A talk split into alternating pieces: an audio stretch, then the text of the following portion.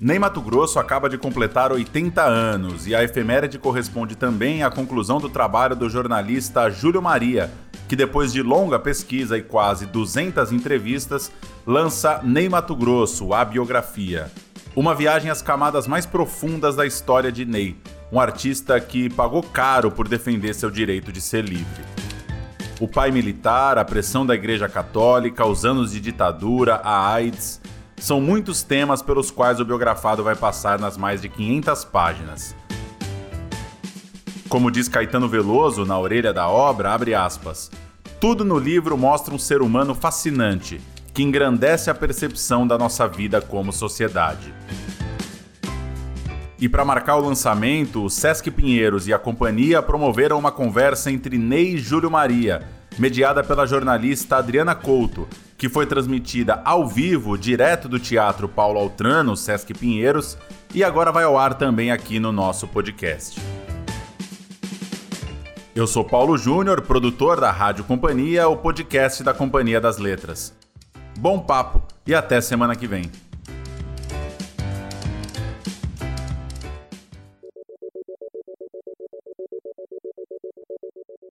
Eu sou Adriana Couto, que bom que vocês estão com a gente. Vamos nessa conversa, porque hoje é dia da gente entender mais como tudo isso foi feito. Que bom estar com vocês. Que bom estar num teatro, né? Mesmo aqui Sim. sem o público. Boa noite, Ney. Boa noite, Didi. Que bom que você está aqui. Júlio Maria. Boa noite, Didi, Ney. Que bom, né? A gente ficou emocionado de entrar nesse palco depois de. Eu não vim há um ano e. Eu também. Meio. Eu também. Obrigado. Que, que bom, que bom que a gente está aqui. E aí, é, essa biografia aqui já está dando o que falar, né? Que já está circulando, mas a gente precisava dos dois aqui, esse cara a cara, biografado e biógrafo. Então vem com a gente, vai ser muito legal a gente poder entrar nesse universo do Júlio Maria e do Ney Mato Grosso. Muito bem, Ney Mato Grosso biografado. A história aqui contada no livro. Eu sei que você já tinha até outras biografias, mas como é que você fez essa primeira leitura? Você leu a biografia de cabo a rabo, assim? Mas eu, eu quando eu li, ela não estava pronta ainda. Entendi. Ainda foi, né? Me deu, ele me deu batida a máquina, né? Estava praticamente finalizada. E, e, mudou e, o começo, né? Aquele começo que era mudou mais, um pouco. É, é. Ele tinha mais. Eu me empolguei de, de, com a história do, do, do, Mato Grosso e parecia um livro de história, né? Uhum. Chegou na editora, né? Parecia um livro de história. O Ney fez esse comentário é, quando ele leu. É. E a editora fez esse comentário quando leu. Eu fui ler de novo, falei, cara, realmente, eu tô, tô esquecendo o Ney Mato Grosso, estou indo contar a história do Mato Grosso, da é, região. É, do Mato Grosso, da, da, da, da, da Guerra do Paraguai. Nasci, aquela história toda ali, daquela fronteira, né? É. é que é, é uma história muito interessante também. Que é. E, assim, sedutora. É super sedutora. Quando a gente entra.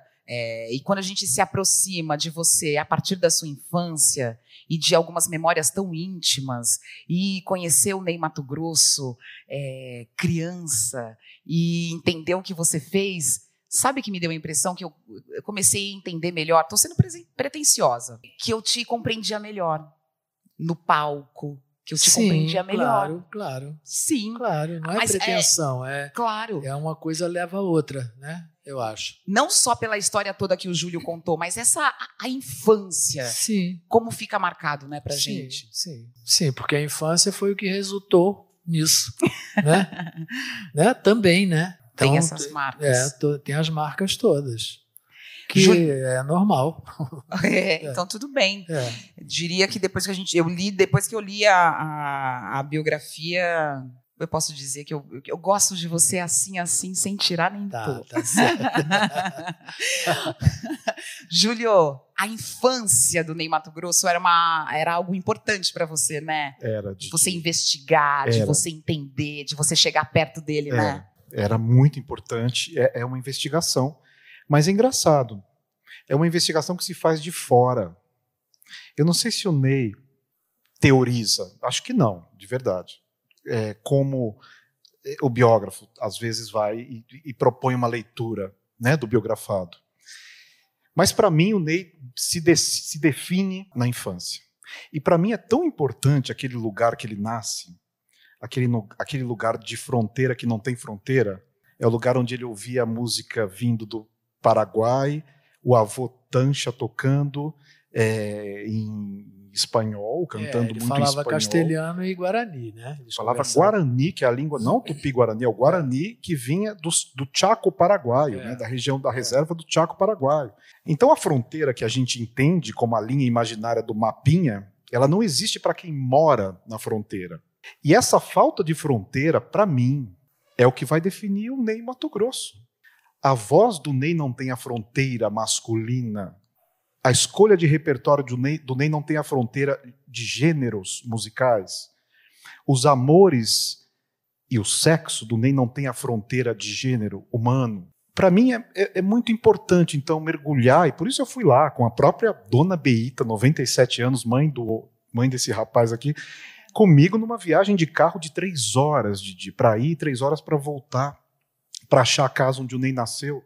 Então, é, esse mergulho para encontrar de que barro saiu esse personagem, né, era muito importante. É, a infância ela não é tão simples e tão comum, né? É onde realmente as coisas vão se definir. Acho que sim. Agora tem uma coisa, assim, eu não tenho nenhum envolvimento mais com o meu passado, nem com a minha infância, nem com eu não tenho envolvimento. Tudo que eu tive eu resolvi, né? Eu tive esse tempo de resolver tudo. Então, eu leio como uma história. Não me incomoda que esteja sendo contada, porque é verdade, é, foi a realidade da minha vida. Agora, eu não tenho, eu não tenho envolvimento mais com nada daquilo. Com a infância e com a juventude, eu não tenho envolvimento. Sei que eu sou resultado disso. Né? Isso que eu ia falar, você continua é, sendo é, esse. Sim, eu sei que eu sou resultado disso, mas eu não tenho envolvimento, não. Agora, também você. Eu vou ficar aqui na infância por enquanto, vou ficar nesse quintal, porque você está dizendo que não tem um envolvimento, mas eu acredito que essa leitura te trouxe muitas informações, né? Porque o Júlio foi atrás de muitos olhares, Sim. muitas perspectivas Sim. de fatos da sua vida, inclusive Sim. da sua infância. De coisas que eu nem sabia. Por exemplo, eu não sabia que eu tinha sido tão mal falado no Brasil. Não sabia? Não. Não, da maneira que eu vi no livro, eu não sabia. Incomodou. Me incomodou porque foi tudo concentrado, né? A informação veio toda concentrada. Eu disse, meu Deus, como falaram mal de mim, eu não sabia disso. Né? Chacrinha. Né? É, pois é. Que, que... Chacrinha escrevendo aquelas colunas de jornal. Sim. Onde já se viu eh, a, a, ditadura fica, fica me perturbando por causa das minhas chacretes e deixam nem Mato Grosso dançar na televisão. Certo. É rebolar. isto. Bichânico, é. Isso aí eu sabia. Isso eu sabia. Tanto que eu deixei de ir no Chacrinha, porque no Secos e Molhados a gente ia lá sempre eu deixei de ir. Quando chegou assim, final dos anos 70, começou 80, ele já estava doente. Aí eu disse assim: bom, Chacrinha está doente, né? vai morrer. Eu não quero ficar cruzado, sabe? Voltei a frequentar o programa dele porque ele me chamava. Eu dizia que não, eu não ia. Eu não ia, porque eu não queria ir. Nunca ninguém me obrigou a fazer nada tá? Eu acho que eu sou um dos poucos artistas que não foi obrigado a fazer coisas, porque eu nunca, nunca aceitei que me obrigassem a fazer o que eu não quisesse. E a gente na biografia, na trajetória, a gente vai entendendo as suas escolhas, a sua escolha pela liberdade, né? É, é, não, e também tem essa coisa assim de. Porque as gravadoras achavam que eram donas, né? De mim, não. De mim, não. Né? Eu passei por seis gravadoras. Sete. Porque eu não queria, porque eles achavam que eles sabiam o que era certo, o que era fazer sucesso. Ninguém sabe o que é sucesso. Ninguém, não existe fórmula para isso, né? E eu sempre quis trabalhar com muita liberdade, cantar tudo que eu quisesse, sem, sem me preocupar com se vai vender, se não vai vender, se vai ter um milhão de cópias. Um milhão de cópias foi com secos e molhados. Ali eu acho que dali para frente eu também já, já me estava descomprometido com isso. Nunca foi meta para mim um milhão de cópias, para minha carreira solo. Essa é isso que a gente encontra na biografia. E aí tem o Ney, que é muito. tá com a sua história na mão. Olha você falando, quem manda em mim, a, as minhas escolhas, a minha vida, a minha trajetória. E aí, como é que o biógrafo entra é, para contar a história de uma pessoa que é tão dona da sua história? São, são histórias diferentes que vocês estão contando? Não. É, é a mesma história? Não. É a mesma história. Mas é uma história que não é só segundo o Ney o Ney é um dos personagens da sua história. É o que difere a biografia da autobiografia. Na autobiografia, o Ney conduz tudo. Na biografia, a gente ouve lá quase 200 pessoas que foram impactadas pela existência do Ney e que ele não sabia, às vezes. Então, existe um contexto para tudo que está fora do Ney. E é curioso amarrar essas pontas. E muitas vezes eu, eu, eu escrevia pensando: olha, eu vou, acho que o Ney vai se surpreender com essa coisa aqui. Então, desde aqueles momentos que as pessoas viam você na televisão, escreviam aquelas cartas terríveis, pedindo que a ditadura tirasse esse, esse cara de circulação. Você imagina isso em 74, 75? Já era uma coisa forte, né? Vistam esse homem, não deixem que ele faça isso. Tirem as crianças da sala, né? Olha só, as crianças que viam o Vira né? O vira. Sim, e tirar as crianças da sala não vai resolver nada. Como é que você vai tirar as crianças da sala? Pelo contrário, vai despertar mais curiosidade. É, é claro, é, é claro. É. Então, é, essa apuração, Didi, ela vai reconstituindo é, uma, uma história é, que pode ser surpreendente, às vezes, para o bem e para o mal, para o próprio Ney. Agora. Não, mas eu não, não sofri com nada que eu li. Ah, bom, com exceção é. dessa coisa aí, que era muito é. concentrada, mas. Não. É que você tem, é, você tem paz com o seu passado. Sim. Nem todos têm.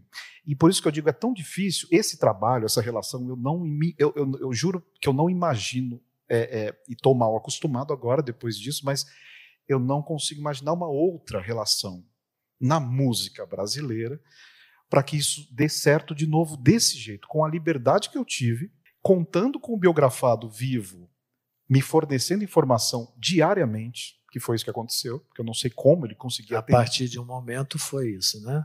É, é. no começo não. não. é? Durante a pandemia foram sete meses, eu ligava todos os dias para Ney Mato Grosso, ou mandava mensagem. Eu não sei como você não realmente eu não sei como você não se cansou assim de mim, não me bloqueou. Não, porque também é... você tinha aceitado e você entrou é, nessa é, é. nessa conexão com ele. É, porque na verdade a coisa assim, eu acho que você me procurou depois que eu falei aquilo, que não, não pode ter mentira, que cuidado com o que as pessoas vão falar a meu respeito, porque eu já li muita muita mentira a meu respeito, né? Então, não, eu, eu pedi te procurei... a ele que ele fosse tivesse cuidado com o que falassem de mim para ele, né? Para não ter nenhuma mentira, né? Para que ele checasse essas informações. Sim, sim. Você procura o Ney em que momento? Em que momento você chega lá e diz: é. Então, oi Ney, queria fazer uma biografia? Foi bem aos ah, pouquinhos. Eu fui... Não, não foi não, assim. Não, não, não. não. Você, quando você, você pediu da biografia, foi quando você lançou Elis Regina? Isso. Eu lancei, eu lancei, Elis é. Regina, o Ney foi no lançamento. É. Lembra que você pegou o táxi, chegou lá sozinho na, eh, no beco das garrafas. É, mas que para mim é normal chegar sozinho, tá? É, para mim foi incrível, mas enfim. É, aí, aí ele chegou lá no, no beco das garrafas, estava Baby do Brasil, tinha uma ah. galera, Nelson Mota, André Midani, e o Ney ali. E ali aconteceu uma coisa, nunca falei pro Ney. Eu puxei ele de lado, eu falei, Ney, eh, posso te falar uma coisa? E era para falar, eu quero fazer sua biografia. E aí uma pessoa chamou o Ney, puxou ele, na hora que eu ia falar. Aí para mim aquilo foi uma mensagem, tipo, do outro mundo para falar, não fale agora. Aí eu não te falei. Aí foi místico assim. Aí beleza, passou um tempo, eu liguei para o Ney, marcamos um encontro aqui em São Paulo, perto da, da Paulista. Estava no hotel e a gente foi almoçar. E durante o almoço, então eu cheguei e falei, Ney, agora eu queria fazer a sua biografia. Você falou, eu não posso fazer nada com, aquela, com aquele ânimo, né? Não posso fazer nada. Não é. Claro, Aí eu existe falei, uma lei impede você de impedir. e ele com aquele ânimo. Vontade. O que você esperava, o Júlio Maria? Aquele assim, não acredito, Júlio! Que, que demais, né? Aí o Ney, é. Eu não posso fazer nada. Eu falei, não, mas é. além de. Você pode me ajudar, assim, dar umas entrevistas? É. Posso. Posso contar, mas tem que contar tudo. Até coisas que você não contava antes, com relação ao, ao Marco de Maria. É... É, não, então vamos já que você abordou o Marco, deixa eu fazer abrir um parênteses tá. aqui. Depois eu fecho o Marco, essa historinha. É, o Marco não surgiu na primeira biografia porque ele estava muito doente naquele momento. E eu achava que eu não podia expô-lo daquela maneira, na condição que ele se encontrava. Então, a, a pessoa que escreveu a primeira biografia sabia da existência dele, conhecia ele, mas eu nunca admiti que falasse porque eu não queria expor o Marco. Ele estava muito doente, muito mal. Agora você imagina, né? Uma pessoa quase morrendo virar bochicho na boca, né? Então, não, foi uma coisa de preservação mesmo, né? E com ele já não, com ele já, já a história já tinha se já estava em outro momento. Já estava em outro momento, é. quer dizer, já tinha passado muito tempo, né? Então eu achava ele, ele ele me disse, quando ele leu a primeira, ele disse assim: Você não fala em mim. Olha aí. Eu, e eu, não, eu disse: Marco, eu achava, eu achei que não deveria falar de você. Mas ele reclamou. Olha aí. Ele, então, isso eu não te contei, né? Não. Pois não, é. É porque vai... ó, é que também essas coisas é assim. Você não se lembra de tudo.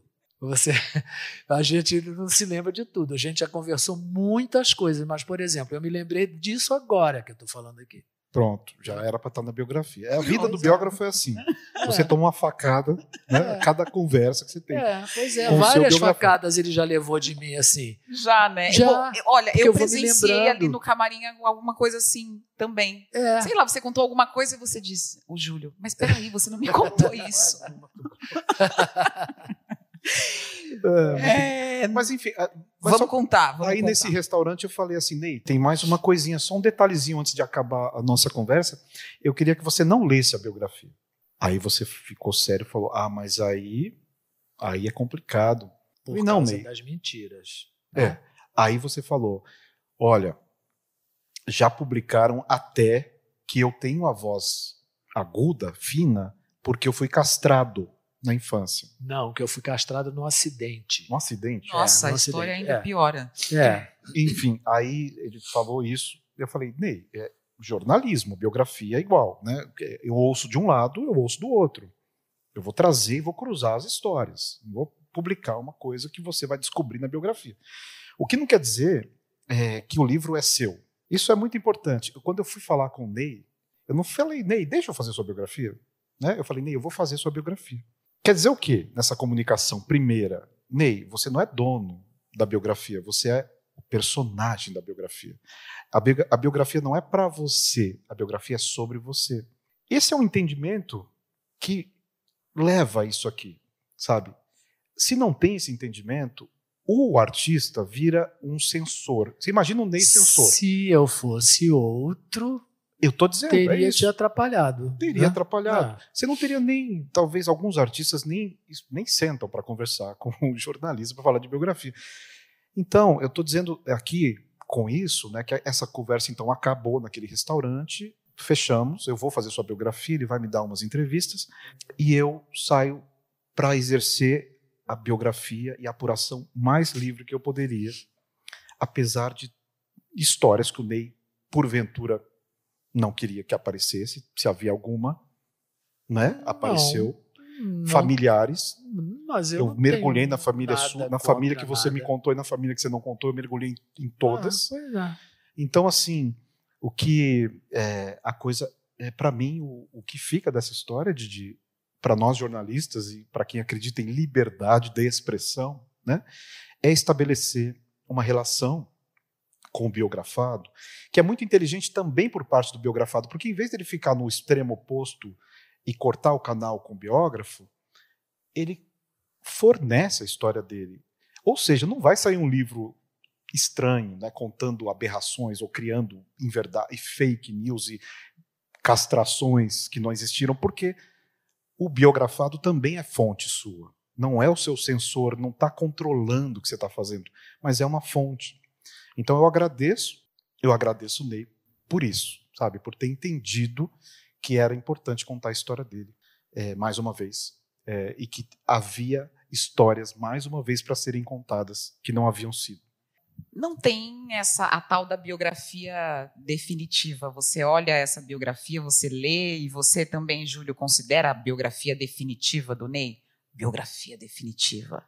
Olha, nós já conversamos ali dentro do camarim já sobre várias coisas que não, não apareceram aí. Muitas vezes por, por eu não ter lembrado mesmo. Não por, por eu ter Escondido. sonegado por não ter lembrado. Nada porque... tão grave assim, minha gente. Olha é, não, nada é, tão porque grave. a gente está falando assim, ah, várias coisas é, não estão na biografia, grave, não é bem assim. Não é nada grave, nada mas... grave. O que, que era, por que exemplo? Eu não lembrava. O que, que era, por exemplo, que a gente falou ali agora? Eu já nem lembro. Aí, ó, Foi o quê? Ah, era alguma coisa, a gente estava falando do encontro da Elis Regina. É, que mais que a gente falou lá dentro? Tinha a história da Elis. Tinha a história da Elis. Não era nada importante Não era nada mesmo. importante, é. exatamente. Mas que. É, é, poderia ser contar... uma informação útil a ele, né? Mas também não, nem lembro do que foi mais. Porque é, é isso. Né? Não tem biografia definitiva. Não existe. Não existe. E quem achar que é o biógrafo definitivo de alguém vai, vai, vai se matar, porque é, é uma angústia. Você vai descobrir histórias que não estão lá, histórias né, que você não a, passou por você. Mas é lindo isso, que vem a outra biografia. O Ney está no palco, está produzindo, está né, tá produzindo fato biográfico o tempo todo, está aqui com a gente no meio de uma pandemia. É, isso já é biográfico. Então, uma outra, uma outra biografia que pega o Ney dos 80 aos 120 anos, ótimo, né? Que venha que venha outra da Elis, que já tem um monte de história boa da Elis que não está no livro. Ótimo, assim, eu não eu sei que tem biógrafo, Rui Castro, né, fala, não devemos biografar pessoas vivas, porque elas vão trair a história e vão cometer um ato que você vai derrubar seu livro. Pois é, não derruba. É, é, as novas biografias complementam as biografias já escritas, corrigem, complementam, contradizem. E é legal ler os três, quatro livros lançados sobre o Ney, Secos e Molhados, né? Eu sou de, eu acredito nisso. Eu tenho mais problema em contar fatos ocorridos, ocorridos com outras pessoas, com outros artistas, do que de mim. Uma história que eu contei para ele sobre a Elis Regina, quando ele me perguntou, quando ele me entrevistou para o livro da Elis Regina, eu decidi que eu não tocaria nesse assunto. E não toquei no assunto. Porque você Contou metade. desrespeitoso? Não, porque eu achava que eu poderia estar sendo invasivo na vida de uma pessoa que não. Sabe, que embora ele tenha tocado no assunto, mas eu não queria, porque foi um momento tão íntimo, né? Meu com Elis Regina, que a gente se, se cruzou em Brasília, porque teve uma, teve uma coisa assim, por exemplo, Está no livro, né? Que eu conheci na entrada. Ela foi era um lugar enorme que tinha até trapalhões tinha. Então tinha eu, tinha Elis, tinha um monte de gente. E chamaram a Elis, anunciaram a Elis Regina. E ela não entrou. E aí eu saí assim, porque eu fiquei, eu fiquei, eu já tinha feito o meu e eu fiquei para ver o dela, né? Aí eu saí procurando ela, ela estava parada num corredor agarrada com uma garrafa de uísque e não queria entrar. Disse: Como você não vai entrar? Já chamaram o teu nome duas vezes, vão chamar a terceira vez, você tem que entrar e você vai entrar e vai arrasar, como você sempre fez na sua vida. Ali começou a nossa amizade. Ela entrou. Ela entrou e arrasou, para variar. E dali nós fomos para outro, estávamos no mesmo hotel e fomos juntos. E ali nós conversamos a noite inteira. Né? Ouvindo música. Hein? Ouvindo música. Ouvindo, sim. E ela me mostrou a gravação que ela tinha feito do Me Deixas Louca, numa fitinha cassete. Imagina. Só isso já valeria a noite ter acordado, não é isso? É bom, porque eu também estou começando a lembrar das histórias que você conta na biografia, e para a gente, como leitor, é é como a gente está em alguns espaços assim, você contando para gente. É bom a gente se aproxima de você, é. se aproxima da Eli, se é. aproxima de um momento. A biografia é. faz um pouco isso com a gente. É, a gente estava contando um pouco como é que foi a relação de vocês, né? Então teve essas entrevistas iniciais e aí na pandemia tinha essa ligação, esse todo dia. Que todo dia, que todo dia não, ele te não perguntava. era todo dia exatamente, é, mas mas bastante, muito regular. Não, né? Bem, é. bem, Ney, eu acho que uns seis, sete meses eu lembro de ter falado com você rigorosamente. Sim, mas aí você me mandava uma mensagem, era não era para checar é, um é. sonho. Ah, entendi. Era para checar a roupa que o tal estava usando, né? É. Era um nível de detalhamento assim que foi na fase é, da escrita. Eu escrevendo e queria saber de coisas muito e ali eu mandava para o Ney coisas muito, muito específicas, assim. bem específicas. É. E aí ele não lembrava, mas ele ia tomar um banho. Aí lembrava. A minha pergunta ativava é, a memória, é. muito louco isso. É. E, e, e, a imagem vinha para ele no banho. É. E aí ele me mandava mensagem. Ele perguntava, lembrei. eu não lembrava. Aí depois eu lembrava de tudo. Sabe? Várias vezes eu me lembrei de muitas coisas depois dele ter me perguntado e eu dizia, olha, não lembro. Aí ah. passava um dia, passava, não, ou, no mesmo nem dia. passava um dia. Eu ia tomar o um banho, na cabeça e eu lembrava. E teve um belo dia, Didi, é. que o Ney me, me manda uma mensagem com uma foto depois, dizendo: Olha, eu achei, esse, achei isso aqui, uma caixa aqui em casa. Acho, nunca mexi nisso aqui, se quiser dar uma olhada. Falei, Ney, o que, que é isso? Ah, deixa eu. Né? Aí você foi mexer na caixa tinha uma carta, o bilhete da Elis Regina, uma cartinha da Elis Regina, deixada por ele nessa noite. Nessa noite, antes dela ir embora, ela enfiou debaixo da minha porta. Por debaixo da porta do, do quarto do hotel do Ney, a Elis vai, escreve uma carta linda para ele, um bilhete, já quase uma carta, deixa para ele. Tem uns bilhetes do Cazuza, lindos, o Cazuza matava, né? Pô, o textaço do Cazuza ali no bilhetinho. Tinha fotos né, bilhete do Gonzaguinha, que pegou um gravador é. emprestado com você é. e tal. E esse material ele me tava lá na casa dele. Eu Muitas fui para lá. cartas, né? Muitas cartas. Nas cartas da Lully. Da Lully é. A Lully incrível. A Lully escrevia críticas para o Ney Mato Grosso. É. A mão de dia. É. E aí ela ia aos shows e fazia umas críticas que eu fiquei babando. Eu, como crítico, jamais fiz uma crítica linda daquela, poética, né?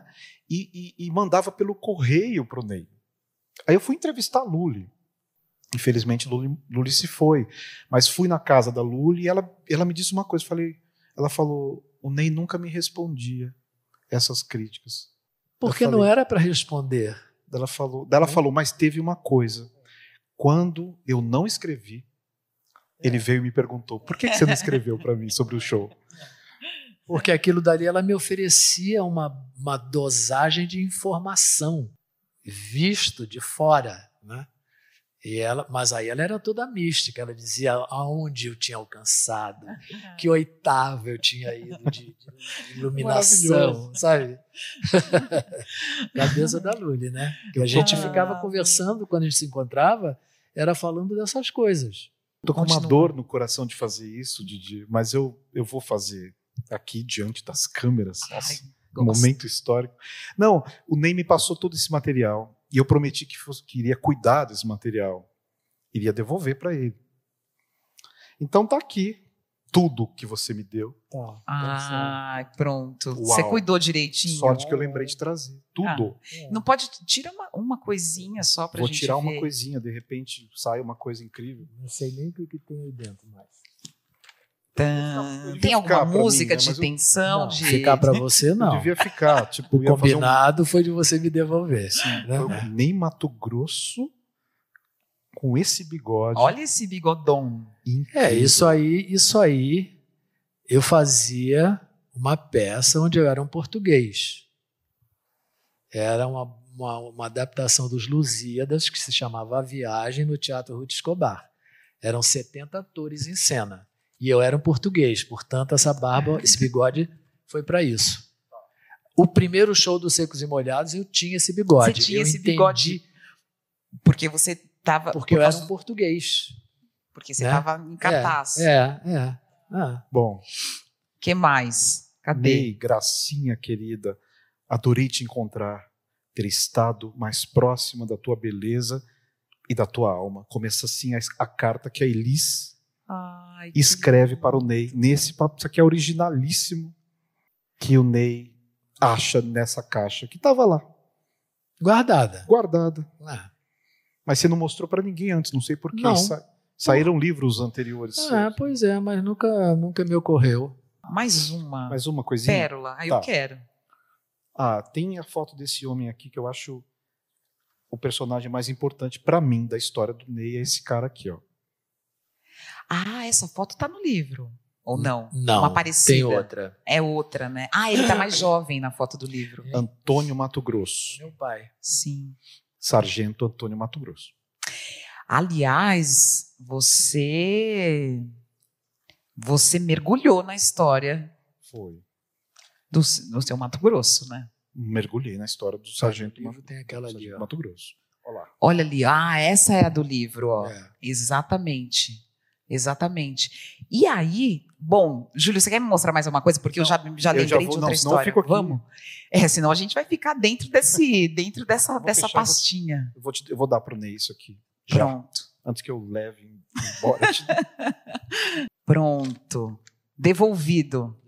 Os, os, pactos aqui, pelo é, jeito, são é, cumpridos. É, isso é importante, é, né? É. que as promessas sejam cumpridas, né? Isso é importante. Esses pactos. Isso é importante.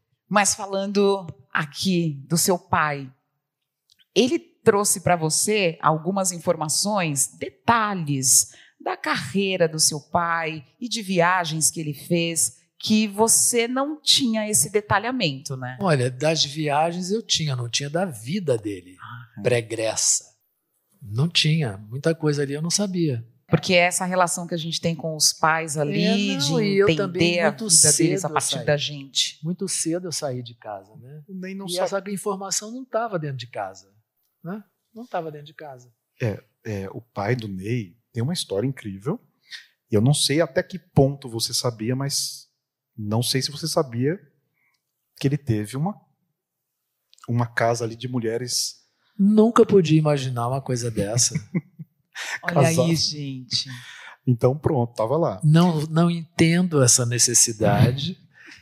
E ele não era que ele usava, ele não ficava exatamente com as mulheres, mas ele gerenciava essa casa. Sim, mas por que isso? Eu nunca não, não vou, não nunca vou entender, porque eu não vou poder perguntar para ele. Né? É. É, mas eu fui a fundo, Didi, porque o Ney ele sabia dizer o seguinte: meu pai foi para a guerra. Se dizia, mas que guerra, Ney? Guerra, ele foi para a guerra no momento tal. Ok, mas que guerra é essa? Eu comecei a achar que o pai do Ney até tivesse inventado essa história de guerra e comecei a perseguir essa história do pai. A guerra mundial, né? Sim. Mas eu falei, será que ele não deu um, né, um balão na família, foi para um, morar com outra família? Não sei. Tudo podia acontecer. E aí levantei com a aeronáutica a documentação de um homem chamado Antônio Mato Grosso Pereira. Né? E aí é, passou um bom tempo e conseguimos docu aquela documentação farta do sargento Mato Grosso. E para saber que ele realmente saiu, para saber todo o itinerário dele, inclusive das transgressões pequenas do seu pai na aeronáutica, pegou um cavalo de um, de um, de um, de um tenente que, e sem avisar, deixou o posto uma vez também, tomou umas pequenas é, é, punições, é, mas de fato foi é, integrar os pracinhas que estavam. Da FEB, né? Pela... Da FEB, que estavam na Itália. E ali ele teve uma participação, de fato, na Segunda Guerra Mundial. Chegou no final, não ficou muito tempo, né, os aliados já tinham ganhado aquela guerra, e volta então para reencontrar a família. Mas o Ney sai durante. Ele manda é, uma comunicação o Ney, junto com Dona Beita, saem de navio da Bahia, da Bahia e vão para o Rio de Janeiro. E o Ney bebezinho? Não era bebezinho, tinha três anos. Três anos. Né? Eu tenho memória, a memória dessa viagem de Você de, tem memória da viagem? É, tenho. Não, não precisa me contar mais, agora não precisa. É, agora é. já foi. Agora já foi. Mas é, ele vai nesse navio, e é incrível essa história, porque o navio vai apagado, porque ainda havia medo Sim, né? de ser é, os japoneses estavam ainda na, no, no, tabuleiro da Segunda Guerra Mundial, não, não abriram mão, né? Então é. podia ter ainda inimigos ali para bombardear navios na costa brasileira, que foi uma coisa que aconteceu. Então eles saíram é, com o navio apagado, com risco de, de serem bombardeados, e chegam Ney chega com a dona Beita do Rio de Janeiro. E o pai, de fato, volta e reencontra a família no Rio. Então, quem, aí comecei a entender quem era esse pai, Antônio Mato Grosso. E entendi né, que é um homem muito importante, não só pelas suas atitudes contrárias a tudo que o Ney acreditava, mas por ser o espelho do Ney. O espelho ao contrário. O Ney vê nesse homem algo que ele não quer ser. Sim. E ali o Ney começa a ser Ney. Não para ser melhor do que o pai, mas para ser o contrário. Não, para ser eu. é. é muito curioso isso. Para mim, ele te amava muito. Olha, aonde há ódio ou amor. Tanto que foi const constatei isso no, no, dia que eu beijei ele na rua e que a gente nunca mais deixou de se beijar. E ele nunca beijou outro filho. Eu beijei ele porque eu tinha o hábito de beijar e aí fui me despedir dele ali em frente ao Estadão, naquela pracinha. E aí eu tive assim um impulso. Estava me despedindo dele, dei um beijo no rosto dele. Ele tomou um susto, ele olhou assim ao redor para ver se alguém tinha visto aquele homem beijando ele. Nunca mais a gente se encontrou, se, se despediu, que a gente não se beijasse. Eu achei tão lindo isso na biografia, me emocionou. Você está contando agora, eu, eu é, ouvindo você contar, porque é uma conexão que vocês traçaram ali diferente do que vocês tinham vivido antes, né? E foi sem.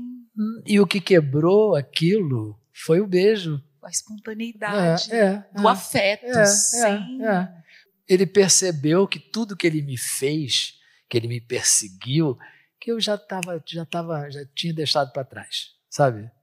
Tanto que no final da vida dele ele me falou, uma das vezes que eu fui lá, talvez outra coisa que eu não tenha te dito. Tá? Ai, Desculpe. Pronto, pronto. Ele me disse o seguinte, que ele se arrependia muito da maneira como ele criou os filhos, homens, da maneira como ele criou as filhas, porque com os filhos era pão e água, e com as filhas elas subiam na cabeça dele e faziam o que queriam. Aí eu disse para ele assim: Olha, pai, por mim você está liberado. Eu não sei, já, isso já foi tudo ultrapassado dentro de mim. Eu não tenho nenhum ressentimento com relação a nada que você fez que eu pudesse considerar de errado contra mim, né? Nem Mato Grosso, né, minha gente? Resolvido. Resolvido. Graças a Deus. Ainda né? bem, não vamos, é. não, não, estou reclamando, estou admirando. Tá chegando perguntas aqui. Eu acho que você falou um pouco sobre isso, mas Ney, a Amanda Reis tá aqui curiosa porque ela quer saber se você se emocionou em algum momento durante a leitura. Não. Não. não. Você, eu você li, foi... eu li tecnicamente, uhum. friamente. É. Não. Não mesmo. Que não me não te espanta. Não me espanta. É, pois é. Ah, ah, não. É. Eu não, a, a emoção tenho, do Ney. Eu não sou assim. Eu não é, sou emocional. É. Sabe? Por que, que a gente acha o que Ney, você o é Ney assim? Já, o Ney já Porque eu, no palco eu sou. É. Mas é. eu na vida eu não sou. Eu não sou assim. Eu raramente eu choro, sabe? Não significa que eu não tenha sensibilidade, mas eu sou assim. Talvez ele tenha me feito ser duro. Talvez. Mas, é, é, é, hoje você é bem resolvido com isso. Sou bem mas resolvido. Mas nem sempre foi. Ah, mas quando, quando eu, eu, ele conversou isso comigo, já, já, já não, era. Não, digo, até de, você foi procurar entender algumas durezas internas. Sim, fiz né? o Fischer Hoffman, Fischer Hoffman, um ano e meio. Você né? foi no Daime. Resolvi tudo. Gente, mas que busca por se conhecer, né? Você foi. Ney, e era é só isso. por me conhecer. Eu não estava atrás de religião nenhuma. Como não estou atrás de religião nenhuma até agora. E vou passar por essa vida sem estar atrás de religião. Eu queria me conhecer a minha, minha, minha busca toda foi pelo autoconhecimento, só. Né? E aí, e, no, e, na biografia, você também mergulha e persegue essa, essa vontade do Ney de se conhecer. E aí, você conta pra gente tu, por, tudo, por onde ele passou, né? para que isso acontecesse. E eu tive né? que passar, né? Eu não tomei o Daime. O Ney achou que eu, devia, eu deveria ter tomado o Daime, mas eu fui até o centro do Daime para entender tudo aquilo que acontecia, porque o Ney se fardou. Você imagina um, um, obreiro da Igreja Universal, um, um, coroinha da Igreja Católica e, os, e tinha os fardados do Santo Daime. O Ney era um fardado do Daime. Ele usava aquela estrela. Que o padrinho Sebastião botou no meu Sebastião, peito. É. Com, uma, com uma camisa é. fechada, assim, uma coisa que parecia é, é, é, com uma calça social. Não, era um terno branco. Um terno branco. Era um terno branco. Enfim, é. ele foi um, um, um, um engajado no Santo Daime. E depois ele foi para uma, uma, uma terapia super violenta chamada Fischer Hoffman. A terapia foi primeiro. Terapia primeiro. Foi primeiro, é. é que então ele tinha a que matar. A terapia foi em 85. Você tinha que se livrar da ideia de pai e mãe. Não, o Daime foi em 88. É, o Daime você vai primeiro é. lá em Brasília com o Vicente Pereira. É, mas foi já mais ali perto de 88 que foi. De lá a gente já voltou para o Rio de Janeiro e já continuamos, né? Entendi. Agora é maravilhoso vocês dois trocando essa ideia, porque é um completando o outro. O Ney, é, é, é bom também ter esse interlocutor que conhece tanto da sua vida. Não, não, essa conversa que você tem com o Júlio, é, ele vai pontuando ele e aí ele talvez ele seja a que mais me conhece nesse momento, porque né, ele, ele, ele se embrenhou nessa história, né? Foi descobrir Totalmente. coisas que eu nem sabia. Né? Então. É, isso era um desafio bio, biográfico, sabe, Ney? Você não é o melhor narrador da sua história. Quando você fala que não tem a emoção, quando você narra, ela também não está presente. Você narra a sua história como se estivesse narrando, Sim. Né? naturalmente, mas, mas não. Quando o Ney, por exemplo, me falou que ele passou pelo quartel, eu falei, Ney, mas então eu vou atrás do seu, da sua passagem pelo. Não, mas isso é uma coisa normal, todo mundo vai para o quartel. Não, não é normal. Você é o Ney, você passou por um quartel, você viveu no meio só de homens ali, é, é, coisas aconteceram. E aí descobri que ele foi detento, ele foi detido no quartel porque tentou, enga tentou enganar um sargento. Olha que coisa. Olha, tô vendo. Foi lá vestir uma roupa que não devia. Não me surpreende. é, então, é, também não surpreende, né? Então é isso. É. Vem o, o, o desafio do biógrafo é a buscar a emoção, porque ela existe. Sim. Não é? E emoção... quer saber de uma coisa? Ah. Os três, quantos dias? Eu não me lembro, três, quatro Você dias. Passou três dias no. É, é, dentro de uma cela. Cela. Eu ficava na janela, admirando, vendo os acontecimentos, porque eu sabia que aquilo era uma bobagem. O que eu tinha feito não significava nada de sério. Apenas botei um cinto de serviço para poder almoçar antes. né? Que era isso. Você, quando estava de serviço, você almoçava antes. Então eu botei um cinto que eu estava com fome para almoçar antes. Então eu não considerava que eu tinha feito nada de extremamente grave para estar preso dentro de uma cela e fiquei curtindo aquela história ali. Eu ficava dentro da cela olhando para o lado de fora, vendo os meus amigos passarem. Para o Ney isso é normal. Mas você imagina, e aquele episódio que você coloca com, com, com colegas, dois estão de, de, serviço numa guarita, e eles resolvem espantar os mosquitos. É, é. Eles vão e colocam fogo no mato seco que estão fora da guarita. Só que era uma guarita de madeira. Gente. Não, dois, dois, dois adolescentes burros, né? Porque assim, a guarita tinha a porta para cá, o capinzal aqui, dessa altura, e os mosquitos comendo a gente ali dentro. Aí disseram, vamos botar fogo nisso aí para matar os mosquitos. Só que o fogo começou a vir dentro da guarita teve um momento que nós achamos que a gente ia ser queimado mesmo. A sorte que era capim alto, o vento foi, rápido, pegou a labareda, mas também mas nós estávamos ali com um revólver, um Colt 45 na cintura. Ah, isso eu já nem imagino você com um revólver. Pois é, mas era cintura. obrigado. Para tirar é. serviço, você tinha que estar com a arma. Pois é. Olha quantas é. histórias. É. Isso não é normal. Eu vou ter que. Vamos passar um pouco na biografia para a gente seguir. E tem uma coisa que o Júlio me falou, e quando eu li na biografia, isso sempre fica na minha cabeça. Nem Mato Grosso, e o Júlio já falou isso para mim, nem Mato Grosso não queria ser cantor. Não ansiava. É, exatamente. Não é. era assim, bom, meu sonho. Não era. Embora eu cantasse desde criança. Eu cantava num parque de diversões perto da minha casa em Padre Miguel, onde eu fui criado. Mas aquilo dali também para mim não significava nada. Eu ia lá, cantava, porque tinha lá. Era uma coisa para criança mesmo, né? Um programa de calouros infantil, assim. Eu ia lá. Mas eu esqueci disso. Todos os indícios da apuração levam a todos os indícios da apuração, né? É. Levam a crer que o Ney praticamente quase brigou contra a possibilidade de ser cantor. Estou falando aqui Brasília, estou falando Sim. de.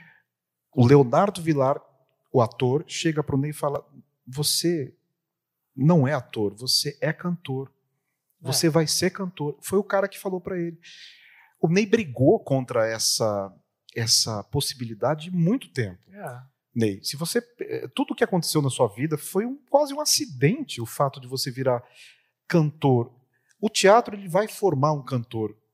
Você é, é o eu cantor. achava que cantar era útil ao ator. E você vai virar cantor com 31 anos, Didi. Olha aí. E vai entrar numa banda de rock com 31 anos. É, sem a cultura do rock and roll, sabe? Todo mundo na banda tinha um ídolo ali, pá, pá, pá, e aquele carinha ali não, não tem muito ídolo. Mas eu prestava atenção, eu sabia do. do, do Você sabia, mas todo mundo, Ney, ali, os mas caras. Eu não era. Era tudo muito fanático, foda. né? É. Mas imagina que isso acontece, e aí Aí, aí eu já estou entrando nos secos e molhados, mas enfim. É, o Ney atropela um projeto muito bem construído, inclusive, com todas as honras ao, ao idealizador João Ricardo, porque ele constrói muito bem, idealiza muito bem, nome muito legal da banda, vamos usar poemas, musicar poemas, vamos. É, tem uma base muito legal aqui, né? Aqueles músicos são incríveis, tem que ser falado. Willy Verdager, John a Flávio. A banda era maravilhosa. A banda era... Né? É, Marcelo Frias na bateria. Enfim, aqueles caras. Sérgio Rosadas.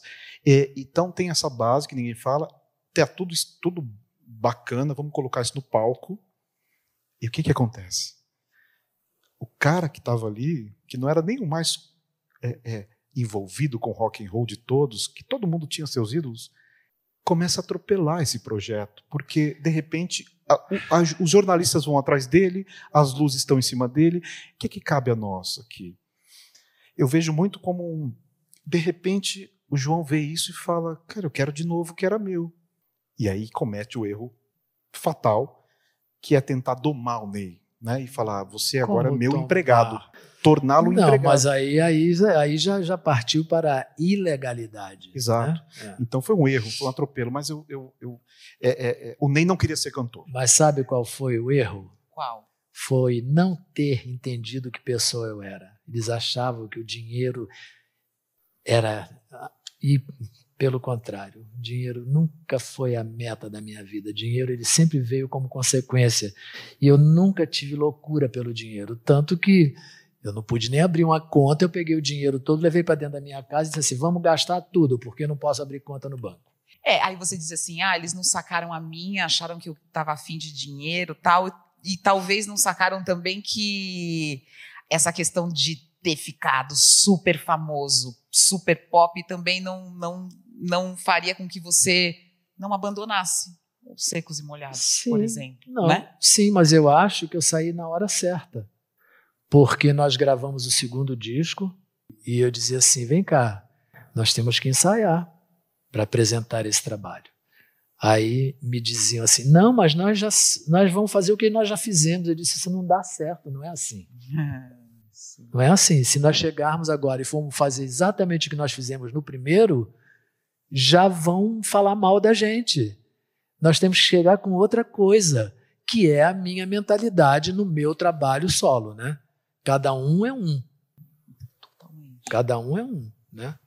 Então, mas eu acho que isso é uma mentalidade do teatro, né? Que é, e aí a gente estava falando que ele não queria ser né? é, cantor, mas a, a, o palco e ser ator era o que te movia, era o que sim, te comovia, era sim, o que você queria foi fazer. O que, foi o que se transformou numa coisa que eu não reconhecia quando eu via fotos. As primeiras fotos que eu via dos secos e molhados, eu olhava, disse assim, mas quem é esse que está aqui? Sabe? Ele disse, quem é? Não, eu falava, ele disse, quem é você? Tentando uma resposta. É. Quem é ah, você? Mas o Ney foi maltratado. Assim, tem umas experiências muito interessantes. Ele começando, antes dos Secos e Molhados, ah, ele vai fazer umas tentativas de cantar.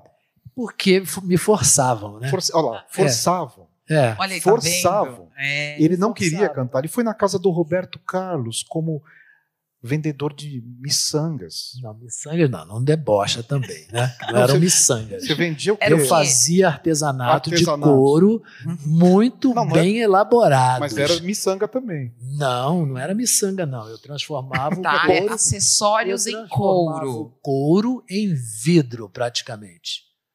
Eu dava vários banhos e quando você botava uma bijuteria na sua mão, pensavam que era de vidro. Um anel, uma pulseira que eu fazia, pensavam que era vidro. É, não é miçanga, Ju. Não, não é miçanga. Bom, no livro é, saiu miçanga. Pois é. Mas enfim. Aí... Do, me honro, me orgulho muito desse dom, dessa coisa manual, sabe? De, de transformar coisas. Isso eu, eu gosto muito disso. É, tem o processo. Você vê a é. empolgação? Ele gosta disso, ele foi na casa do Roberto para vender para a mulher pra vender, do Roberto, não para cantar. É. E aí a Luli pediu para você cantar. Sim, porque ela armou isso. ela armou para mim, sabe? Para eu ir lá vender, mas só que ela queria me mostrar como cantor para ele. E eu não estava lá para me mostrar como cantor. Eu estava para vender as coisas que eu tinha feito, né? que a Nice comprou muitas coisas, sempre ela comprou muitas coisas. Depois, quando eu virei cantor mesmo, ela ia com as coisas que ela tinha comprado de mim. Assim, ela ia lá me exibir, sabe, as coisas que ela tinha comprado de mim. É, então ela gostava do que eu fazia, né? Para a gente ilustrar a nossa conversa, tem algumas fotos de carreira do Ney também que a gente pode ir colocando. Era o Ney olhando essa foto e se perguntando quem é ele. Não, esse aí eu já sabia quem era. Ah, aí você já sabia. Antes é que eu não sabia. É. Aí você já sabia quem era. É. Isso aí tudo foi tudo intencional. Esses chifres aí nos ombros é porque eu li um livro que os, os feiticeiros africanos usavam essas coisas, esses ossos e chifres como para raios. E eu botei esses chifres aqui nos meus ombros como para-raios, para me defender. 75. 75. Oh, é. Boa defesa. Que maravilha essa história. É, para-raios. É. Para-raios. Que lindo. E o que, que você tem na cabeça ali, Ney? Na cabeça tem um, um osso que vem assim, feito um bico, é um osso, e tem dois tufos de pele de bode branco, assim, e aquele rabo de cavalo para o alto é crina de cavalo. É uma roupa toda de crina de cavalo e pele de bode. Esse Ney, Didi, não é o Ney erotizado, sabe? Né, Ney? Esse, esse, essa essa não, criatura era, que aparece, não. depois dos Secos e Molhados também, porque Secos também não tinha erotismo ali, né? Só vai acontecer no disco seguinte. No mas bandido. Ainda, no, no bandido, bandido, é que eu virei gente, aí virei... É. Sabe? Aqui ele tá o bicho meia. É. Que a capa do livro, inclusive, é. É, é do bandido. É do bandido, é o bandido, é? é? é do bandido. Aí sim. Aí eu tinha tesão na plateia. Na plateia inteira. Inteira, transar com todos. Plateia. Todos. Eu olhava para a plateia como se fosse um, um ser único. E eu queria transar com aquela aquela gente. e aí esse desejo todo é a gente te vendo no palco, é isso? Você falava, eu tinha vontade de transar com todo mundo. Então quer dizer que a gente enxergava esse desejo praticamente. Sim, é claro, claro, era exposto, era exposto, é exposto, era exposto. Era exposto. Só que as pessoas que tinha algumas que queriam queriam embarcar nessa, mas comigo suado, pintado, disse: ah, ah. Quando o palco vocês não vão nunca encontrar, porque ele não existe. Ele existe uma hora e meia. E essas pessoas. E, e muita gente te procura o Ney do palco, né? Sim, mas aí está encontrando a pessoa errada. Então não encontra, porque não acha. É, não acha. É. Tem uma pergunta aqui que eu acho que também a gente segue nesse caminho, é que é uma pergunta da Rita Vicente. Ô Ney, como é que você avalia a influência que você exerce sobre as pessoas, desde os dos teus amigos até o seu público? E Júlio, é, a mesma coisa sobre a influência que o Ney exerce, eu acho que sobre o público e também é, em relação ao cenário. Olha, eu não penso muito nisso não, sabe, de qual é a minha influência eu sempre, sempre assim, o que eu busquei foi ter liberdade plena de expressão. Sempre foi o, o que eu busquei na minha vida toda foi isso, uma liberdade de expressão. Então, até eu, eu, eu entendo que muita gente se satisfaz com a minha manifestação de liberdade, mas eu digo para elas que não. Elas têm que achar a liberdade delas, elas têm que exercitar a liberdade delas. Não pode se satisfazer com a minha. É muito, muito conveniente, né? É, é muito conveniente também é, um passinho um passinho à frente, um passinho ao lado também já começam a te cobrar. A, Mas entende? não é. podem me cobrar, eu não permito que me cobrem nada. O quê? Eu tenho que corresponder à loucura delas? Não. Não, né? não. Eu digo, eu estou falando da loucura, a loucura não é uma coisa ruim. Uma construção, é, né? É, é o que as pessoas idealizam na cabeça a meu respeito, partindo do que eu ofereço, né? mas que eu não tenho que corresponder ao que elas idealizam. Eu eu tenho que corresponder a mim mesmo, né? Eu tenho que ser eu mesmo, né? E eu, eu mesmo, sou muito mais simples do que aquilo lá. É, simples, você acha? É muito sim, mais simples. Sim, na, no, no, no, no pensamento. Lá é tudo elaborado. Entendo. Lá é tudo elaborado. Tudo é elaborado. Não tem um gesto que não seja posto. Não tem uma atitude que não seja posta. Sabe?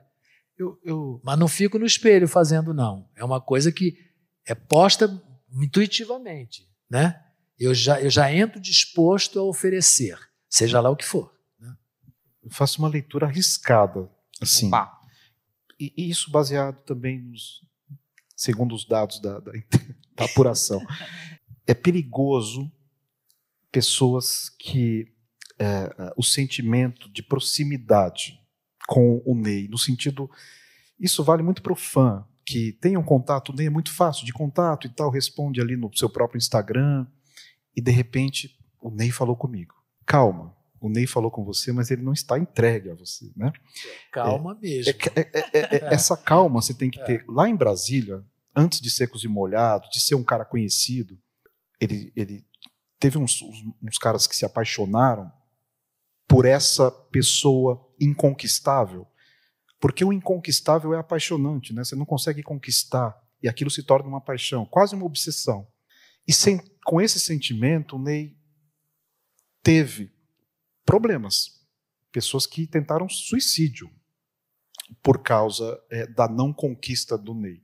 Pelo menos dois, só em Brasília, que me consta. Não, foram só os dois. Só os dois. Que bom. Não apareceu mais ninguém depois da biografia.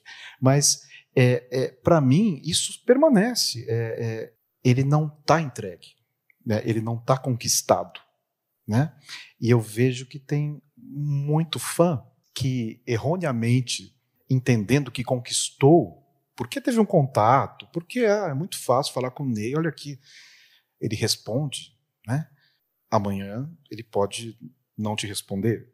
Ou, é, não, ou, porque essa emoção não, não pode não, confundir. Não vai, não vai para frente com isso. Não né? pode confundir isso, né? Porque isso. É isso que eu sinto, né? É, não pode confundir. É. Porque tratar bem é uma coisa, né? Estar envolvido é outra, né? É, eu trato bem todas as pessoas. Qualquer pessoa que se aproxima de mim, eu trato bem. Eu trato as pessoas como eu gosto de ser tratado, né? Então, não pode confundir isso. Ai, eu já estava achando super que eu era amiga do Ney, gente. Não, ele me tratou tão bem nas entrevistas Cuidado. que ele não, me deu. Não, não, você pode ser sim. Podemos ser amigos. Não, não estou falando não disso. Não é disso que a gente está falando. É, é uma, é, uma é. é, é, de novo a expectativa, né, Ney? Sim. É a expectativa que gera. Mas você também é uma pessoa, e na biografia a gente viu isso, que sempre e ainda desperta grandes amores, grandes paixões. As pessoas ficam você tem uma trajetória de grandes amores na vida, de, de ser o grande amor de algumas pessoas. Sim. Felizmente eu tive claro. amores na minha vida, né? E não considero que a carreira está encerrada. Só que não estou procurando, né? Então não confundam. Não confunda eu deixar se aproximar com, com, com eu estar me envolvendo. Algumas vezes eu me envolvi, sim, com, mas não com fã. Sabe? Eu tenho muito zelo com isso. Eu não quero confundir a cabeça das pessoas. Então eu posso, eu, eu tive, não tive só os três, tive outros, né? E que sim, que não, não, não, não, passa por aí, sabe? É, cada um tem sua, sua, sua profissão, não é isso? Eu sou, por acaso, um cantor, mas eu, eu na intimidade, não sou nada, sou uma pessoa como qualquer outra, né? E, e na intimidade é que a gente conhece mesmo, realmente, né? Com poucas pessoas eu tive essa intimidade e, e ainda possivelmente terei, né?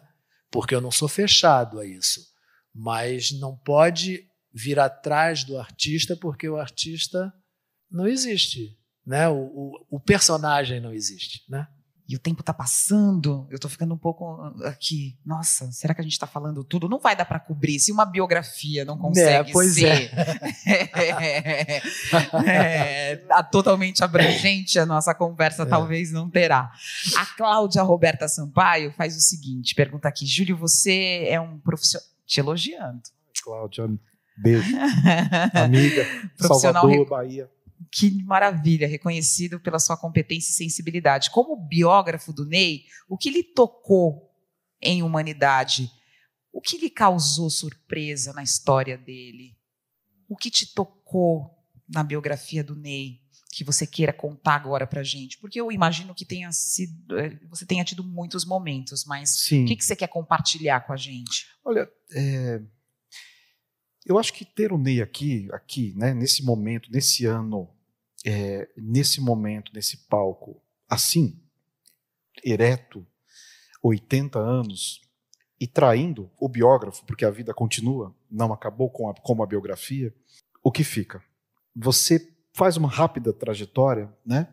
E pega um menino que nasce em 41 e sofre já um preconceito familiar do pai muito forte, segue em frente.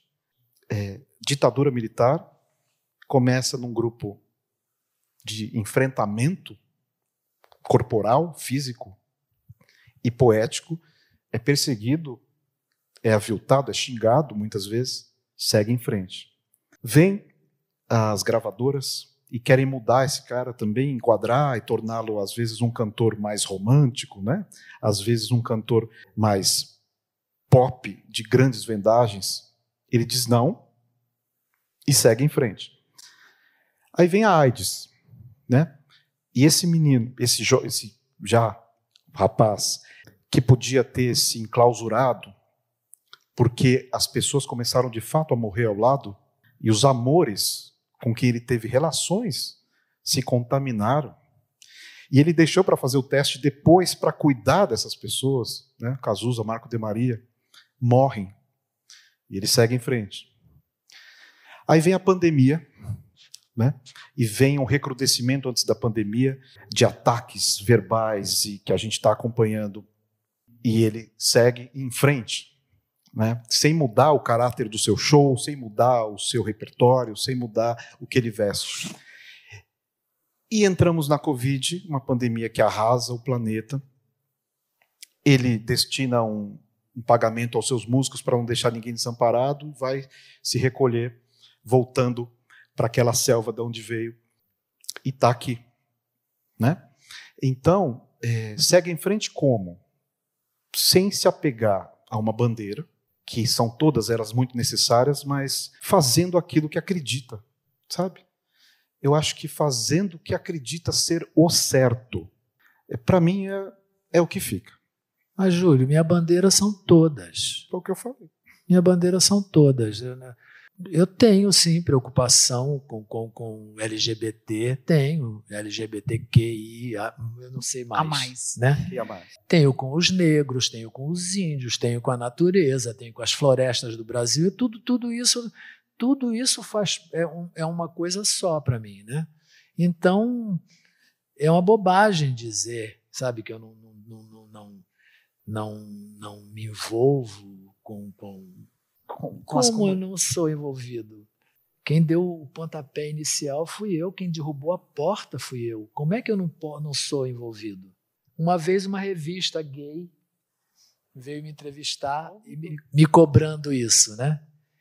Eu disse: vem cá, mas vocês agora, por que, que agora, por essas alturas do campeonato, é porque, porque não existia imprensa gay, né? Mas começou a existir revista, eu disse assim: vem cá, mas isso aí, eu olho para vocês, eu vejo negócio, é dinheiro, é porque gay agora é, é né? Porque tem até cruzeiro gay, não, não existe mais, mas houve uma época que tinha cruzeiro gay. Eu disse assim, meu Deus, eu jamais vou a um cruzeiro gay, porque não, não tenho interesse nenhum de ir para um lugar que só tem um tipo de gente. Eu gosto de da diversidade, eu gosto de, da mistura, sabe? Então, mas os camaradas eles queriam isso, que eu fosse um estandarte. Eu disse, mas eu não posso ser só isso. Eu não posso ser só uma coisa. Muita coisa me interessa, muita coisa me desagrada no nosso país, né? Então eu não posso ser restrito a uma. Eu sou envolvido com todas essas. Sou sim, sabe? Com todas essas questões. Sim. A, su, a sua história é te, é te, limitarem, te rotularem, te colocarem numa caixa. É que, te... Não, porque quando, quando eu falo isso, porque na, na década de 70, quando eu surgi, seria muito conveniente para o, o Estado brasileiro que eu fosse o gay. Ponto. Aí eles, né, eles teriam, eu estaria sob o controle deles, né? Isso é o gay. Eles sou isso e sou muito mais que isso. Sou isso sou muito mais que isso. Eu sou um ser humano que pensa, que reflete, que olha, que observa, conclui, né?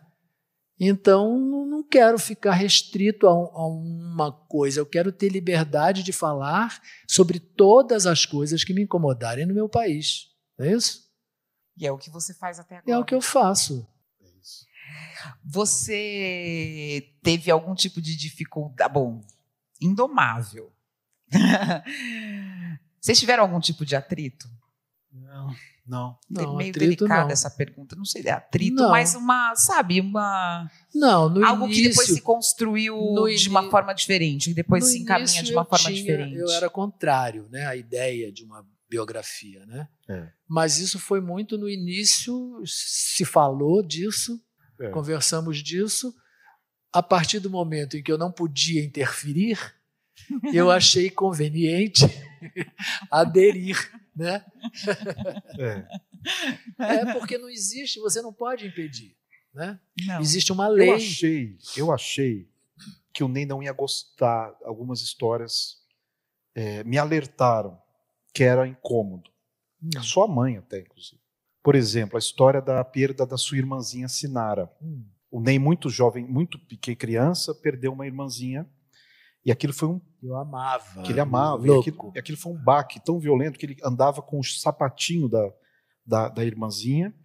Dormia com o sapato. Dormia com o sapatinho e ia ao, foi ao cemitério mexer onde estava enterrada. Não, mas não fui desenterrar. Também não, não, não pode achar que foi isso. Não, mas, é. enfim, a dona, a dona Beita foi avisada.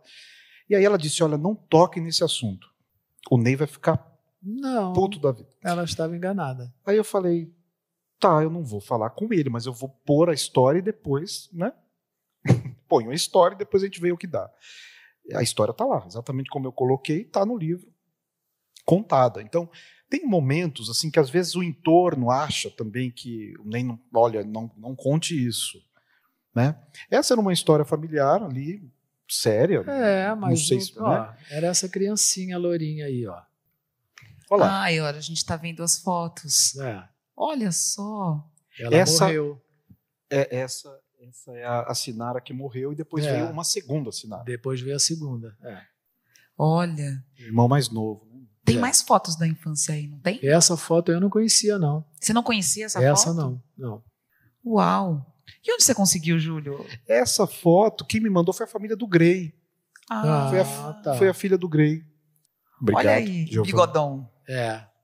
Isso quando eu fui lá onde eles moravam para avisar Ilha que não tomassem susto, porque eu vinha com. ia cantar numa banda que talvez fosse uma coisa escandalosa. E você chegou. É, é, é- é essa, Eu esse foi o assim. texto? Não, mas assim, esse foi o texto, mais ou menos? É esse esse é o Sim, texto? Eu falei Então, gente, eu vou. vou É, não, eu vim aqui avisar vocês que eu estou começando a cantar numa banda que acho que ela pode ser um pouco escandalosa. Para o gosto de vocês. Quando minha mãe me disse assim, eu disse assim, para vocês não se assustarem. Aí minha mãe disse assim: susto você vai tomar o dia que você der de cara comigo lá te assistindo. Eu disse: cuidado, mãe, porque eu vou estar sem roupa, hein? Ela chegou a ver um showzão assim? Viu, viu, viu, viu né? vários. É, do, Meu pai só foi me ver primeiros. depois que eu saí do Secos e Molhados. Só depois? Foi depois do beijo? Foi, foi, não. O beijo foi muito antes. O beijo foi quando eu era rico. Ah, quando... é, sim, é, sim, foi depois. Outra coisa também na biografia, você, é claro, né? Você, como biógrafo, levanta algumas teses, né? Você persegue ah, algumas adoro. teses. Você...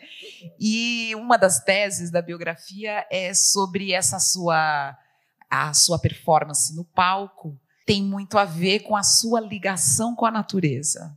De, e é isso que você conta um pouco para a gente na biografia, quando você junta todos os, os pontos e conhece mais a infância do Ney, a proximidade que ele tinha com a natureza, você enxerga esse, esse artista no palco muito próximo a essa natureza, a um pássaro. É, a um, eu ouvi, não só, mas eu ouvi muita gente que foi aos shows dos Secos e Molhados. Procurei né, pessoas até nas redes sociais e liguei para elas para saber qual era o impacto daquilo. E, e, tem uma palavra muito recorrente que é um susto. Era, era um susto, era uma, um estranhamento. Não era sedução. Isso vem isso é depois. Não era, era um bicho que aparecia. Cara, você imagina, isso é, é, um amigo meu Renato Vieira fala, isso é assustador hoje, ver o Ney daquele jeito, umas fotos que ele tá assim. Aquilo ainda hoje causa um susto. Você imagina em 73, quatro, aquela pessoa chegando sem palavra, né, ela não tinha fala, ela não tinha uma expressão corporal, ela não tinha um compasso de dança, era uma dança que não era dança, era é, uma voz que também não era de um homem, então ficava ainda mais estranho. E não, e não é androginia do rock do David Bowie, esquece. Aquilo é muito mais in, in, inteligível, aquilo é muito mais entendido, né, do que o que aconteceu. Então, para mim, enfim, aí é uma história, mas aquilo, aquela selva que ele vai habitar Campo Grande, naquele quintal daquela casa e das e da liberdade que ele experimenta na natureza, vem vem no momento de criar esse personagem que vira essa coisa que atropela todo o projeto dos secos e molhados, né? É, é, eu acho que a natureza estava, e aí se junta com o teatro, né? É, ele passa por esse, por esse aprendizado teatral, que aí ele vai, aí, aí vira o Ney Mato Grosso, né? Mas sem dúvida, para mim a natureza define muito esse personagem. É muito mais do que essa coisa de eu nunca quis ser mulher, eu gosto de ser homem. Nunca quis ser mulher. Agora eu nunca também respeitei esse limite, né? Que de um gesto daqui aqui é masculino, daqui ali deixa de ser masculino. Então eu, eu sempre ultrapassei essas coisas, eu não respeitava isso, né? Mas eu, eu, eu nunca quis ocupar o espaço feminino. Nunca quis. Eu gosto de, de ser sexo masculino. Né? Agora, a minha ideia no Secos e Molhados não era homem nem mulher. Era assim, eu queria que me vissem como um inseto, como um, sabe, um, uma ave. Eu queria que isso, exatamente isso. Eu queria que, que me vissem como um, uma, um espécime da natureza, sabe? Que podia ser qualquer coisa, né? Que podia ser qualquer coisa. E não estava preocupado com a questão sexo do ser, né? Daquele ser. E esse animal, Didi, esse animal no bom sentido, é, chega anos depois, chega no Rock in Rio. Eu acho isso incrível. Ah. 1985. Sim. O primeiro verso da primeira música da primeira banda do primeiro Rock in Rio foi o seguinte: Deus salve a América do Sul. Sim. Com o braço erguido. Sim, com uma queixada de burro na uma mão. Uma queixada na mão, braço. Isso na noite que ia ter o White Snake, o Queen e o Iron Maiden. Sim. Tô certo? É.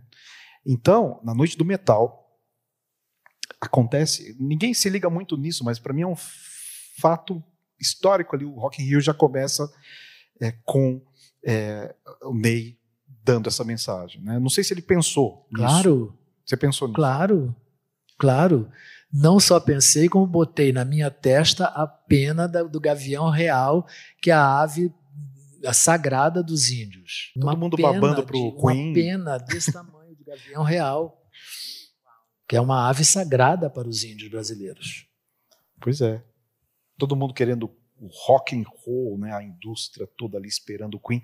Deus salve a América do Sul. É um momento emblemático. E aí a gente entende quando ele diz eu não quero ser reduzido né, a um discurso. É, eu acho que né, ali é, um, é uma causa enorme né, sobre a América do Sul, né, naquele momento, inclusive. Aproveitar que você falou desse show é, do Rock in Rio para lembrar de outros shows que para você foram importantes marcas na sua carreira. O da capa foi um deles, né? O da capa o da biografia. O Bandido foi um deles, Sim. né? Foi onde eu virei um ser humano, porque até então eu era bicho, né? Antes era inseto, depois virei um, um bicho de pelo, né? E aí virei gente. Aí sim, aí eu já, eu já, já, eu já comecei a, a também a. Era uma calça jeans, uma bota com salto dessa altura. Por cima da calça jeans tinha uma meia de lurex de mulher, uma meia brilhosa. E eu todo enfeitado com coisas que eu mesmo fazia, com sementes e que eu mesmo fazia. Mas aí já era um, um híbrido da fronteira. Né? Aí já era um híbrido da tá fronteira. vendo como ele está se entendendo agora? Não, eu fiz com essa intenção. A capa do bandido foi com essa intenção. Foi, foi a intenção. É. Não, e o bandido foi lançado numa penitenciária. Ah, é, tem sim, essa. Sim. Sim, por falar em shows marcantes, esse aí. Sim. Foi cantar numa penitenciária, Sim, a pedido dos. Eles, eles quiseram que você estivesse é, lá. É. Eles me escolheram. É claro que a gente não vai aqui pensar. Eu não vou perguntar para você por que, que eles te escolheram, mas vou perguntar por que, que você não negou o convite. Como é que eu ia negar Oh, poderia. Não, como é que eu ia negar? Não, eu, eu quis, era um festival de música dos presidiários, né? E eles me escolheram. Como eu vou negar? Eu fui, fui e me largaram sozinho lá dentro do presídio com os presos. Me largaram. Eu acharam, eles acharam, eu acho que penso que, que eu ia ter medo, né? Eu fiquei lá no meu camarim, né? lá antes de começar, começar a me arrumar, e eles começaram a se aproximar. E aí batiam na porta e eu disse assim: tá, deixa essa porta logo aberta. Já deixei logo a porta aberta. Chega quem quiser chegar, né? Só que aí começaram a fumar maconha. Eu disse assim: ó, não tenho nada contra, mas aqui dentro vocês não fumem. Dentro do camarim, não, porque se vierem aqui vão dizer que eu estou fumando. Então vocês da porta para fora façam o que vocês bem entenderem. E foi muito tudo muito tranquilo assim, fui muito bem recebido, muito bem tratado. A revista Veja botou uma coisa mentirosa, dizendo que eu saí de lá exibindo marcas roxas de beliscões, que os presos tinham mentira. Inventaram. Foi a única vez que eu escrevi uma carta para um, uma revista ou um jornal. Eu nunca, nunca me, nunca tive isso. Dessa vez eu escrevi dizendo que não, que isso não tinha acontecido, que as marcas roxas e os beliscões estavam, ficaram pela cabeça doente de quem escreveu. Eu escrevi uma carta dizendo isso. E que eu fui muito bem tratado lá dentro. E muito respeitado. Claro que teve gente se insinuando, mas a, eu disse: olha, não me peguem, porque vocês vão me, me estragar tudo que eu estou montado aqui, vocês não podem me encostar. Né? É, essa foi a sua é, única é, barreira é, ali. Não, não podia me agarrar, né? É, porque senão. Eu não fui ali para isso. eu fui cantar, então, é, né? não é mesmo? e aí, pronto. A partir do momento que você vira esse. É, você falou que era inseto, era pássaro, aí passa a ser gente. É. E aí, aí evolução... fiquei sexualizado. Jorrava pelos meus. Eu tinha 33 anos, jorrava. Os hormônios jorravam. E você não prendia nada, nada não represava nada. Nada, nada. Eu queria nada. tudo solto, tudo livre. Ah, que maravilha. E esse e não represamento também te construiu como artista, não? Sim, sim, sim, sim. E eu gostava de estar na mão das pessoas, sabe? Em gostava. É, que, gostava. em que sentido? Na mão. É, é, eu gostava, sabe? Gostava. Eu gostava da esbórnia, eu gostava da bagunça. Então, não tenho arrependimento nenhum de nada que fiz. Gostei de cada pedaço da história, né? Essa, então, meu filho, minha filha, imagina. Até que a bomba explodiu, né? Hein? Até, até, que, a, que, a, até que a bomba explodiu com a AIDS. Já ali foi o corte, né? Porque parece que vocês previam alguma coisa. Era, era, é, naquele tempo que você morou na Carlos Góes, naquele apartamento. Térreo. Térreo, com duas frenéticas. Não, elas foram morar depois. Elas foram comigo. depois. Tudo bem, né? Mas moraram lá. É. Duas frenéticas morando é. com o Ney, é. mais o, o, Luiz, o Luizinho, secretário, mais um, uma macaca e dois gatos. É. Enfim. Uma, uma macaca. Uma, macaca. Uma macaca. É. Uma macaquinha. Era solta. Vivia solta na casa. Que vivia ali. E era uma casa. É, é, era, um, era, um, era um, um, uma rotina, né? De, de, de entra e sai. Alta rotatividade. Agora, Incrível. eu fui morar ali sozinho. As frenéticas precisaram, foram morar comigo. Depois eu. Sendo que eu já tinha o meu eleitorado. Não é isso? Aí juntou delas, eu disse: não, agora eu vou me mudar. Me mudei para o de trás, que era mais destacado, mais isolado. Mas isso é incrível, porque é como uma, uma premonição de que aquilo fosse acabar. É não, mas você sabe que eu tive esse, e eu pensei isso em algum momento antes da, da AIDS, no, no começo dos anos 80, comecinho dos anos 80. Então eu vivi, então tá. Então os anos 70 eu vivi na esbórnia, tá? Anos 70 eu estava na mão de quem chegasse primeiro, tá? Gostava disso. Quando foi chegando os anos 80, alguma coisa dentro de mim me disse assim, ó, acho que está na hora de parar.